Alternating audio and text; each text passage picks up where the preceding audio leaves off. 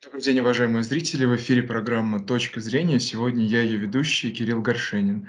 У нас в гостях эксперт в области криптовалюты и майнинга Евгений Каменский. Евгений, здравствуйте. Спасибо большое, Да, что согласились э, прийти к нам виртуально сегодня. Хотели бы поговорить э, насчет того, что вот недавно Центральный банк России выпустил доклад, в котором предложил ввести на территории России запрет э, на выпуск, обращение, обмен криптовалют, также на организацию соответствующих операций.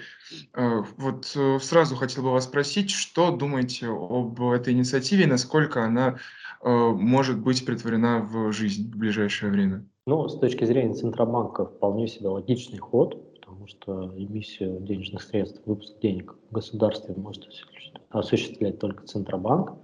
А насколько это будет э, применено в ближайшем будущем, ну, увидим. А у каждого здесь э, органа, у каждого министерства, у каждого какой-то комиссии есть свое мнение на этот счет. Центробанк здесь не единственное лицо, которое принимает решения. Есть э, в Госдуме комиссия по криптовалютам, есть а, Министерство финансов, Министерство экономического развития и так далее. Достаточно разных точек зрения. Официально вот, э, и достаточно громко мы услышали пока только Центробанк. А а насколько Центральный банк имеет действительно вот серьезный вес, в, серьезный голос в принятии таких решений вот, э, по отношению к другим регуляторам? Сложно сказать, потому что это больше в политической области уже лежит вопрос. Э, Я думаю, что ну, наравне с другими, как минимум. Мгм. Может быть, где-то Да. больше, может быть, где-то меньше. Не могу сказать. Мгм. Тогда сразу перейду к э, более специализированной части. А как эта новость и соответствующие обсуждения отразились, э, собственно, на криптовалюте и на вот показателях? Но Россия не самая большая, не самая значимая на рынке криптовалют страна, поэтому особо на курсе криптовалют или на каких-то там фундаментальных вещах в криптовалютах это особо не отразилось. Позиция Центробанка была достаточно давно известна, и они ее достаточно последовательно отстаивают и подтверждают, там, добавляя все новые аргументы в свою пользу. Соответственно, ну, криптовалюты волатильные, есть определенные риски при инвестиции в криптовалюты, но как бы, мы слышим это из года в год, и ну, действительно криптовалюта волатильная, и риски, как и при любом виде инвестиций, они всегда есть. Мгм, мгм. А все-таки вот эта конкретная новость, она как-то на потребительском интересе отразилась и на ценах? На ценах она никак не отразилась. Единственное, что, может быть, она заставила майнеров, которые в России занимаются майнингом криптовалюты, как-то пересмотреть свои риски, потому что Центробанк в том числе высказался а, про запрет майнинга криптовалют в России, и в этом они тоже видят риск. Возможно, вот как раз-таки майнеры пересмотрели какие-то свои там долгосрочные или краткосрочные планы. Мгм. Да, вот тогда сразу спрошу еще. Сейчас э, стало известно вчера вот буквально о том, что курс биткоина за сутки рухнул. Вот хотел бы спросить, может ли быть это связано вот с, с этой ситуацией, или как еще можно объяснить вот такие показатели? Ну, Это вот падение было мгм. 6,5%. Курс биткоина сейчас очень сильно коррелирует с курсом фондовой биржи американской, NASDAQ и S&P индексами. Вот, соответственно, мы видим а, повторение движения этих индексов. Скорее всего, новости из России на курс криптовалюты биткоин практически не повлияли, потому что а, так или иначе это достаточно волатильный актив, он может двигаться как вверх и вниз, ну, достаточно сильно, может сильно падать, может сильно вырастать. Соответственно, здесь большой риск а, нам подчеркивает как раз Центробанк именно в этом. Вот. Так что здесь, наверное, больше стоит смотреть на фондовый рынок и то, как ведет себя биткоин по отношению к нему. А вот, кстати, да, вы об этом упомянули, но хотел подробнее спросить, а а Россия, в принципе, на этом рынке, она какую часть занимает? Насколько вот Россия на международном уровне значительный игрок с точки зрения криптовалюты, вот, и тоже потребительского интереса? Но а, с точки зрения майнинга, как я слышал, после исхода майнеров из а, Китая Россия находилась на третьем месте по майнингу в мире, потому что в Иркутске у нас достаточно дешевое электричество, и майнеров это привлекает больше всего. А с точки зрения оборота, наверное, криптовалют или, в принципе, рынка криптовалют, Россия практически незаметно, я думаю, даже не входит, наверное, в там, топ-5 или топ-10 стран, которые по обороту криптовалют сейчас лидируют. Там США, Канада, Европа.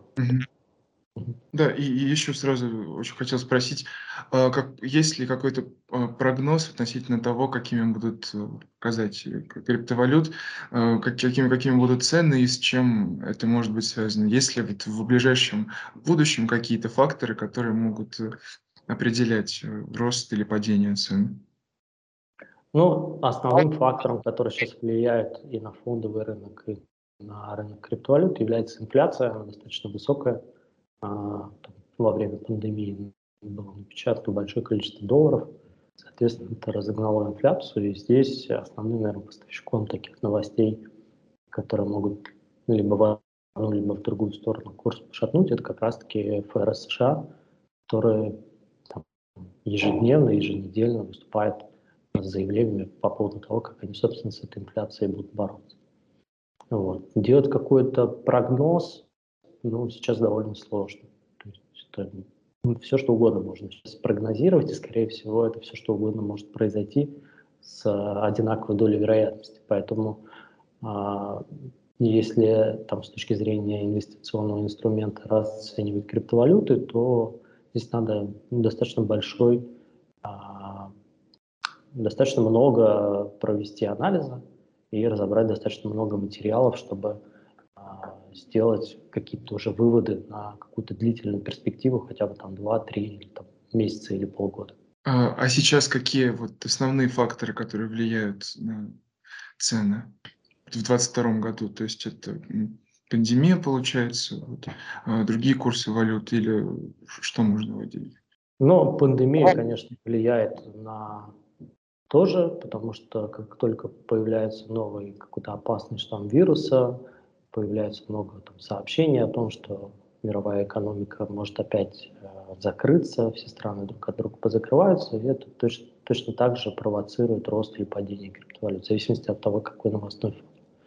Но в целом надо понимать, что есть такая волновая теория, она применима сейчас и к криптовалютам, ее там, а, достаточно давно уже, там, больше полувека используют на фондовых рынках. И вот по этой волновой теории а, там, любой актив, рис, там, по-моему, 5 стадий, я не очень трейдер, но, по-моему, 5 стадий стоимости этого актива, и вот можно поизучать эту волновую теорию, посмотреть, где сейчас на какой стадии как раз-таки находится криптовалюта, как один из критериев инвестиций, в этом можно тоже поразбирать.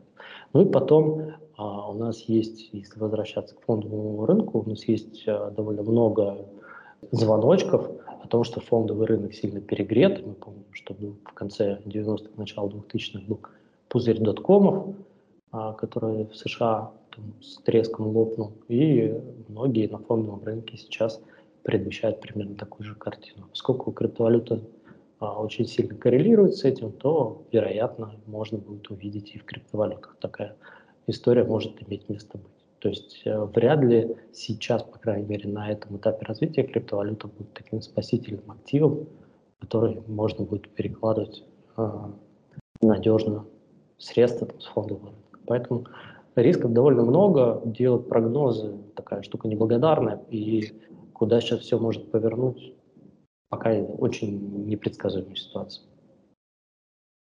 Да, вот вы упомянули о новых штаммах коронавируса, тоже интересно. А, а как ситуация с омикроном повлияла на криптовалюты?